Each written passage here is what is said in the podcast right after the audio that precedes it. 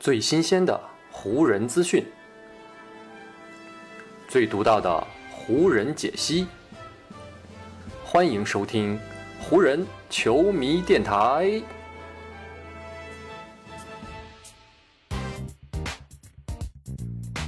北京时间七月一日，欢迎各位收听全新一期的湖人总湖人球迷电台。我是各位的湖人球迷朋友戴高乐，感谢各位如约打开这一期的电台节目。在咱们这一期湖人球迷电台节目录制的当天，NBA 今年夏天的自由球员市场呢也是鸣锣开张了，各种大新闻啊，在这一天可以说是层出不穷，很多位大牌球员也是收获了上亿美元的全新合同。只不过呢，这些热闹都是别人的，跟洛杉矶湖人呢并没有太大的关系。此前，在威少宣布执行自己球员选项留在球队之后呢，湖人队在自由球员市场上面就已经提前跟大新闻告别了。只不过呢，这并不代表着湖人会毫无行动啊。虽然说签约的球员和动作都有些不显山不漏水，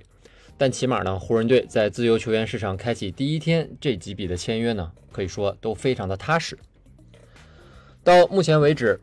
湖人队在今年自由球员市场上最大的一笔签约，就是用手中六百五十万年薪的税上中产特例签下了朗尼沃克四世。据媒体报道，湖人队呢与沃克签下的这份合同呢是只有一年，所以呢总金额就是六百五十万美元。朗尼沃克是二零一八年首轮的十八号新秀啊，刚进入联盟的时候呢，他是因为自己非常夸张的发型而被很多球迷们所认识和熟知。过去这四个赛季里呢，沃克一直都在马刺效力，在老帅波波维奇的手下呢，沃克尔也是成长为了一名合格的轮换阵容球员。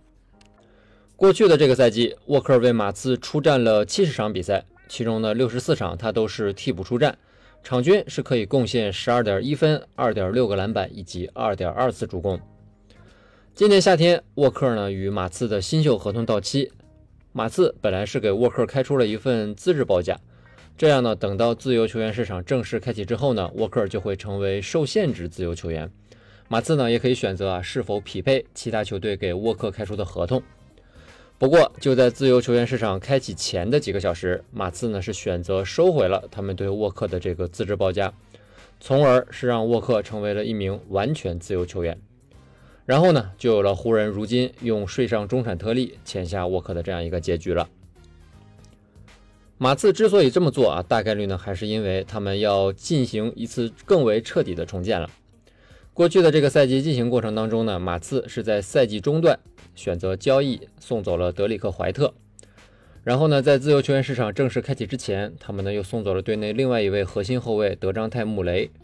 这两个行动已经是向外界传出了非常明确的重建信号。而如今已经二十三岁的沃克啊，可能呢并不在马刺的重建计划当中。所以呢，马刺这次也是选择了彻底对沃克放手啊，让他离开圣安东尼奥，去外面独自闯荡了。但是呢，对于湖人队来说啊，朗尼沃克正是他们所非常需要的球员。今年刚刚上任的湖人队新主教练达尔文哈姆，在提及自己的构建阵容的思路的时候呢，就曾经反复的强调过，他需要寻找更为年轻、更有运动活力的球员。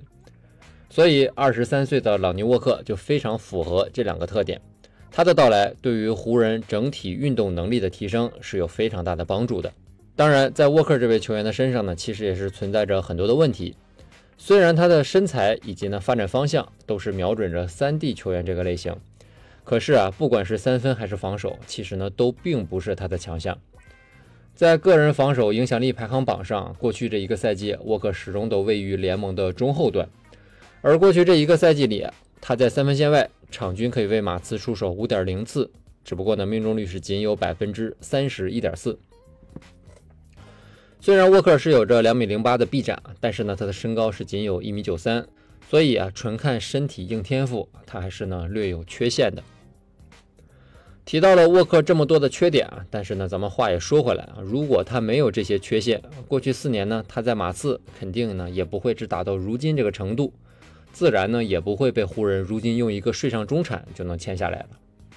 所以呢，总体看下来，以湖人队的这个预算水平啊，能够得到沃克这样一位有身体、有运动能力，同时呢还有不错的精神战斗力的球员来说，我觉得呢已经是很不错的一笔签约了。湖人签下沃克，使用了自己的税上中产，这也就意味着他们再没有其他什么可以拿得出手的签约手段了。剩下的签约呢，也就只能给其他的球员开出底薪了。不过啊，相比去年用底薪签下了众多三十五岁以上的老将这样的思路不同，湖人队在今年的自由球员市场上面改打青春牌了。目前底薪签下的几位球员啊，都是非常年轻，而且呢很有活力的小将。首先呢，就是今年七月底才会年满二十三岁的特洛伊·布朗，他呢跟沃克一样啊，也是二零一八届的新秀，顺位呢其实比沃克还高，是当年奇才队选中的十五号新秀。身高一米九八的布朗是一位侧翼球员啊，打的最好的一季呢是二零一九到二零赛季，他在那一个赛季呢为奇才出战了六十九场比赛。场均呢可以得到十点四分，以及呢五点六个篮板，还有百分之三十四点一的三分命中率。不过呢，在随后的那个赛季里啊，奇才认为啊布朗并不在他们的计划范围当中啊，所以呢是把布朗通过一笔三方交易送去了公牛。过去的这个赛季里呢，布朗在公牛是一共出战了六十六场比赛，投出了生涯新高的百分之三十五点三的三分命中率。不过呢，布朗在人才济济的公牛啊，场均是只有十六分钟的上场时间，场均数据呢也不过是四点三分和三点一个篮板。对于需要外线投射能力的湖人队来说啊，布朗的这个三分能力正是湖人队所需要的。而且年轻的布朗身体天赋也不错，具备一定的运动能力。对于希望让球队走向年轻化道路的湖人来说，布朗以及沃克这两位年轻侧翼的到来，起码让球队呢在场上移动不会过于吃亏。在补充了两位侧翼球员之后呢，湖人也没有忘记内线，他们呢找回了也曾经在球队有过一段效力经历的旧部，那就是呢达米安·琼斯。这位2016年勇士选中的内线，刚刚度过了自己的27岁生日。琼斯曾在二零二零到二一赛季啊，在湖人有过短暂的效力经历。当时呢，他是跟湖人连续签过两个十天的短工合同。但是呢，在第二份十天合同到期之后呢，湖人队并没有选择留下琼斯，而国王队呢就此签下了琼斯，并且呢一直留他打完了过去的这一整个赛季。在过去的这整个二零二一到二二赛季当中呢，琼斯一共代表国王出战了五十六场比赛，还有十五场是首发出战。场均呢可以为国王贡献八点一分和四点四个篮板。相比去年湖人队签下的内线小乔丹以及霍华德，二十七岁的琼斯无疑呢更符合湖人队今年夏天这个年轻化的趋势。琼斯呢是一位身高两米一一的中锋，而且呢拥有不错的脚步移动能力，可以在防守端进行一定程度的换防。而且在进攻端啊，琼斯在过去这个赛季当中似乎呢也开发出了一定的外线投射能力。上赛季呢，他为国王出战的五十六场常规赛当中，累计呢在三分线外是有二十九次的出手，而且呢是投出了百分之三十四点五的三分球命中率。虽然总体看下来啊，琼斯投三分并不多，但是啊，考虑到琼斯的定位就是一位内线的替补，他在场上啊，只要能够让对手的替补中锋啊不敢完全的放空他，就能够起到一定的战略意义了。最后一位湖人队在自由球员市场开启之后第一天签下的自由球员呢，就是刚刚跟勇士夺得冠军的墨西哥球员啊托斯卡诺·安德森。在湖人这第一波签下的四位自由球员里呢，安德森是年龄最大的，今年四月他已经年满二十九岁。不过身高一米九八的安德森也拥有非常不错的身体素质。今年全明星大赛呢他还参加过扣篮大赛，这个呢就是最好的证明了。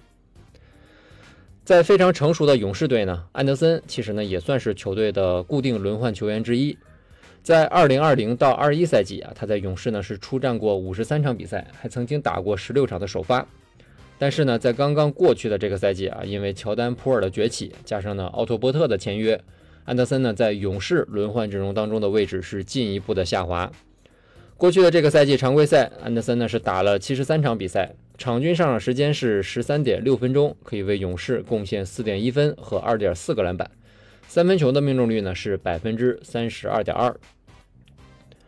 对于湖人来说，托斯卡诺·安德森的到来呢，可以进一步增加球队在侧翼的阵容深度。湖人队上赛季最大的问题呢，无疑就是在内线和后卫线上囤积了不少的球员，但是